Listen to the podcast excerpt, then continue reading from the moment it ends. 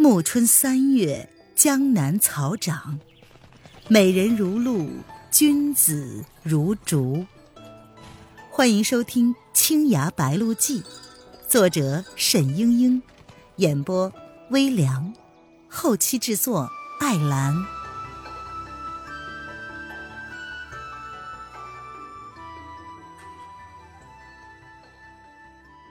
第九章：未婚夫婿。黎黎见沈轩这一会儿功夫就好了大半，心里十分的欣慰。他取出了几件衣服，然后说：“这四周都是丐帮的人，不过我已经将他们点倒，你快换身衣服逃走吧。”沈轩点点头称谢，忽然看见黎黎倚在门边，想走不走，眼神怪怪的，于是问道：“黎黎。”你要对我说什么事情吗？黎黎低下了头去，含含糊糊的说：“嗯，沈郎，我我想跟你一起走。”沈轩见状，心中一动，然后说：“他们待你不好。”黎黎点点头，忽然又摇了摇头，只是说不出话来。沈轩觉得有些棘手，想了想，他问道：“那我们回葫芦湾好吗？”夜色朦胧，看不清黎黎的脸，只觉得她的眼睛好像如星星一般一闪一闪的，言辞也飘忽不定。我，我老是住在你家，嗯。会不会，嗯，你会不会妨碍到你？不会的，沈轩说：“只要你愿意，在葫芦湾住多久都没关系。”沈轩话说出口来，忽然又觉得有点不对劲儿，又补充道：“我家有收病人的习惯，你是我的病人，失忆症还没有好呢，原本就不该让你出来。”果然沈郎心最好。黎黎欢笑着说：“她的笑容很清甜，就如夜荷花绽放于幽暗之中，看得沈轩竟然一时失了神。”我回去取了东西就来，咱们一起走。你等我。黎黎身子一晃，在夜色之中消失了。沈轩换好了衣服。犹自觉得恍恍惚惚的，如同在梦中。走到门外，凉风一吹，忽然记起来，秀阿姐交代的事，他竟然忘记了。可是岳秀宁的话并不详实，他此刻已经答应了李丽，总不能当场反悔吧？一时间无解，也就旋即把岳秀宁的吩咐抛在了脑后。先带着黎黎逃走要紧。一时四顾无人，沈轩心想，这还是在中山脚下，不知道黎黎的住所在哪里，离这儿远不远呢？这时，忽然听到道上有马蹄声，沈轩一抬头，忽然见道上几骑人马飞驰而过，为首的一个是银鞍白马，雪白鲜亮的铠甲在夜色中十分耀眼。这群人在街对面的一扇门前停了下来，一个人跳下马叩门。过了一会儿，一个仆人出来问道：“是罗浮山汤君到了吗？”那个白衣人道：“正是在下。”那仆人鞠躬道：“郎君请进，九殿下今天下午接到了帖子，已经在书房等候郎君多时。”沈轩吓了一跳。原来对面就是钱世俊的寓所，却不知道黎黎为什么去了这么久还不回来。其实黎黎并没有走多久，只是沈轩自己心里过于急切，便是一刻三秋了。沈轩忍不住了，悄悄的绕到旁边的一个偏门，他溜了出去。这里。只是钱世俊临时的住所，也没有几间房，却不知道黎黎在哪一间。沈轩看见一间屋子里亮着灯，便轻轻的走到那个窗下，向里面窥探。只见那个白衣人站在房间正中，却是背对着沈轩。钱世俊一边倒茶一边说：“堂兄为何这时才到？上午集会，堂兄不在，本王深感遗憾。”汤姆龙却说：“其实我早就到了。”只是暂时不想露面而已。说罢，他转过身来，望着钱世俊。沈轩这时才看见他的庐山真面目，暗暗的吃惊。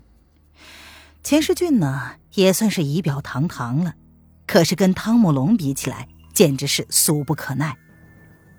不用说汤姆龙的面貌如何出众，但见他不过一袭素净白衣，别无装点，却自有一种。出尘的风度，令人倾倒。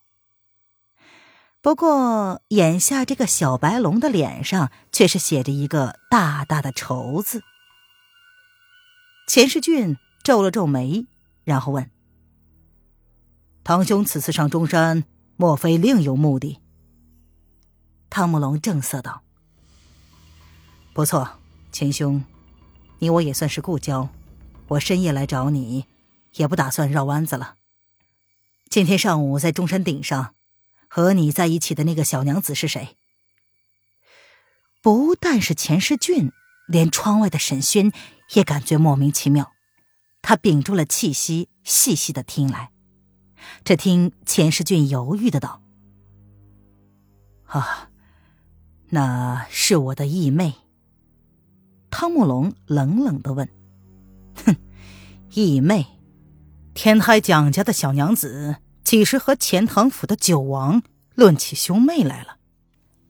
钱世俊听见这话，感觉不对味儿，他不觉得怒道：“蒋小娘子曾经在钱塘江上大战叶来夫人，她为惨死的一个武林同人报仇。我见她与我同仇敌忾，于是拜做了异姓手足。那时候许多朋友都能见证的。本王始终对他礼敬有加，照顾的无微不至。”从不曾委屈了他，不料，倒惹得堂兄见怪起来了。汤慕龙闻言，脸上浮出了歉意：“哈，是我心急了，错怪了前兄了。只是我此次下罗浮山，为了找到蒋小娘子，几乎跑遍了江南诸国，好不容易发现了她，却在钱兄的身边，我一时心急。”钱世俊很惊奇的道。你找舍妹干什么？汤慕龙微微的踌躇了一会儿，然后说：“实不相瞒，她是我的未婚妻子。”沈轩一听，惊得几乎晕倒。钱世俊也是惊讶的，半天没说出话来。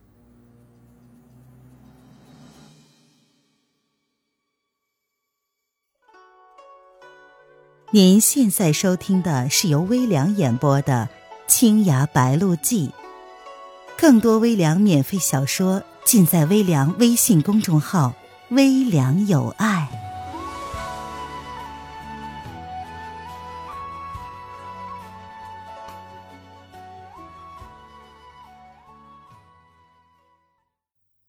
只听唐慕龙继续道：“我此次上中山来找钱兄。”就是想接他回罗浮山完婚。钱世俊笑着说：“哈哈，堂兄想接未婚妻子回家，那也是理所当然呢。不过现在却是有些困难。”汤姆龙很生气的问：“怎么？”钱世俊道：“啊，上个月舍妹与人争斗，一时没了她的下落。待我找到她的时候，她却不知道中了一种什么奇怪的毒。”竟然把旧事都忘记了，本王便请名医为他诊治，一点也没有用。本王为此也是非常的伤脑筋呢。汤姆龙急着问：“怎么会有这种奇怪的病？你将他带过来见我一面吧，或许他还记得我呢。”钱世俊淡淡的道：“哎，此时深夜了，叫舍妹出来见人，恐怕是有些不便吧。而且舍妹也没有提到过与汤兄有婚姻之约呀。汤龙咬着牙说：“他何必对你说？我与蒋娘子的亲事是他祖父亲口许下的。去年九溪秦老亲自做法牵线，家父写我上天台山向蒋翁求亲的。那时蒋翁欣然允诺，两家下过定，商定年末就完婚的。你怎么能在这里拖延？你只需要将他带来见我一面。”我自当重重谢你。钱世俊笑着说：“哈哈，哎呀，堂兄这是哪里话？堂兄既有官居之雅意，本王只好成人之美嘛。说什么谢不谢的？啊，将来事成，本王也算是堂兄的内亲，正是求之不得呀。”事出突然，沈轩在窗外听着，都不免怀疑汤姆龙说的是真是假。可是这钱世俊简直是小人，他为了拉拢汤姆龙，给他一根杆子，他就顺着往上爬，竟也不多盘问几句。又见汤姆龙向钱世俊长揖道：“如此，多谢钱兄了。”钱世俊笑盈盈的走了出去。过了一会儿，果然引着黎黎进来了。沈轩满心焦急。怕黎黎被这两个人合谋诓骗了。只见黎黎一脸茫然的望着汤姆龙，钱世俊却是笑着道：“哈，妹妹，这是岭南罗浮山的汤君，你可还记得他吗？”黎黎冷着脸扫了一眼汤姆龙，那眼神儿既不像认识，也不像不认识。钱世军又道。啊，汤君是你的未婚夫婿，此次专程来接你回岭南完婚的，你可以随他去了。少来！李丽怒道：“我不认识他。”钱世军叹道：“哎呀，妹妹，你不会真的都忘了吧？汤军与你早有婚姻之约，你连他也不记得了？好好想想嘛。”李丽一脸厌恨的说。你胡说，不可能！我从来没有定过亲。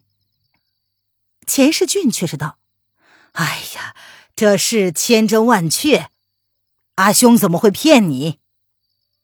黎黎冷笑着道：“我怎么知道你是不是骗我？你说你是我义兄，我就得跟着你到处跑；你说这人是我的未婚夫婿，就得把我卖出去。”你说什么是什么，横竖我自己是什么也不记得，由得你摆布。钱世俊又好气又好笑，他摇了摇头道：“哎呀，堂兄你也看到了，舍妹的脑子不清醒，她如此说话，我也是没有办法。呃，不如你自己同她讲吧，你既然是她的未婚夫，或者她对你尚是有几分印象的。”他说着就转身而去，留下了黎黎和汤姆龙两个人在书房之中。黎黎见状，退到了门边，紧张的对汤姆龙讲：“我不会随你去的，你若无话，我这就走了。”汤姆龙急忙道：“哎，江娘子，你真的不记得我了？我辛辛苦苦找到你，总盼着你能明白我的心意。”黎黎更是不答话了，转身就走。汤姆龙跃上前去，一把拉住了他的左胳膊。黎黎回身一掌向他肩上砍去，汤姆龙轻轻的让过，却仍然是不放手。黎黎翻身跃起，踢到他的下盘，汤姆龙不闪不避，受了他几脚，那手上的力气却是一点都不减。如此几个回合，黎黎挣脱不得，不由得。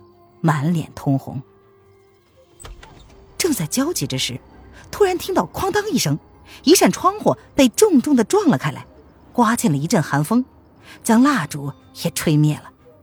这二人都一愣，不由得停住了手。黎黎却是心思灵敏，猛地抽出了左手，纵身向门外跃了去。汤姆龙大要看窗外是何人，不妨离离走了，只得追了出去。窗外自然是沈轩，他见黎黎为汤姆龙所迫，急中生智的想引开汤姆龙。此时见两个人仍旧追逐而去，也急急的跟了上去。黎黎冲出寓所，直往山上奔去。钱世俊这时听到有变，也追了出来。这三个人的轻功俱是不弱，沈轩哪里追得上他们？不一会儿就不见了人影。但是他心中惦念着黎黎的安危，便也不管不顾的往山上爬去。几乎爬到了山顶，也不见那三个人在哪里。沈轩正在焦急之间，隐隐的听见山后悬崖的方向有人在讲话，他心中暗叫不妙。向那边赶了过去，只见悬崖边亭亭立着黎黎的身影，她的长发在凛冽的山风之中飞扬着。汤姆龙和钱世俊站在一丈之外，欲进不得。钱世俊叫道：“妹妹，快回来！你我兄妹有什么不好讲的？”黎黎冷然的道：“我叫你们走。”三个人一时无语。情势十分的紧张，谁也没有注意到还有人在周围。沈轩悄悄的走近了。汤姆龙道：“蒋娘子，你此时不随我去就罢了，何必如此呢？连你义兄也冤上了。”黎黎不理他，快走。钱世军又道：“妹妹，随我回去吧，别生气了。你嫁不嫁汤君，我都会好好的照顾你的。”黎黎说：“九殿下，我当然不会跟汤君去。从今日起，连你也不必过问我的事了。”钱世俊惊奇的道：“你说什么呀？你你一个病人，我怎么放心让你自去？别讲气话了，你跟我回去，我与汤君向你赔罪就是。”黎黎冷笑着道：“ 九殿下何必如此？我算什么呀？”不过是一个弱女子，连自己是谁都不知道，一切就听凭你们的摆布。我也不知道你怎么会是我的义兄，既然是义兄，又如何这般的对待我？你不必再提此事了。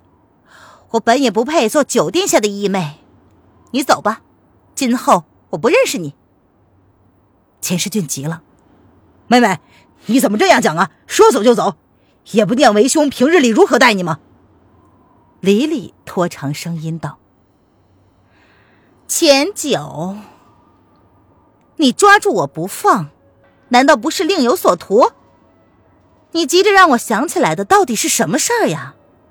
我想不起来了，你还是提醒提醒我吧。”钱世俊脸色大变，他说：“妹妹，你疯了！”黎黎喝道：“不许过来！”不然我就跳下去一了百了。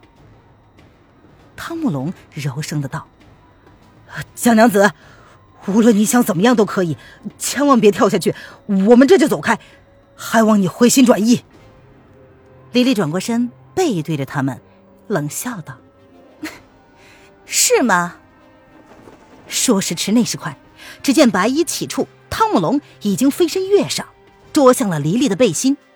这一下极是凶险，略一拿捏不定，自己就飞向了悬崖下，竟是同归于尽的架势。但汤姆龙的武技当真是极高，不仅方位准确，恰恰就是在悬崖边上，而且迅捷无匹，悄无声息。莉莉本来是背对着他的，这一回竟然是防不胜防，眼看就被他拖了回来。但是。黎黎更加的敏捷，只见他竟不知如何转过身来跃起，推出两臂，汤姆龙躲闪不及，两人四掌一对，黎黎的身子旋即轻轻的飘开，然后朝悬崖深谷之中直坠下去。沈轩两眼一花，只觉得整个地面也都随着黎黎下沉到了谷中。沈轩只听自己大喊了一声“黎黎”，就飞身。冲下了悬崖，钱世俊和汤木龙看的是目瞪口呆。亲爱的听众朋友，本集播讲完毕，感谢您的收听。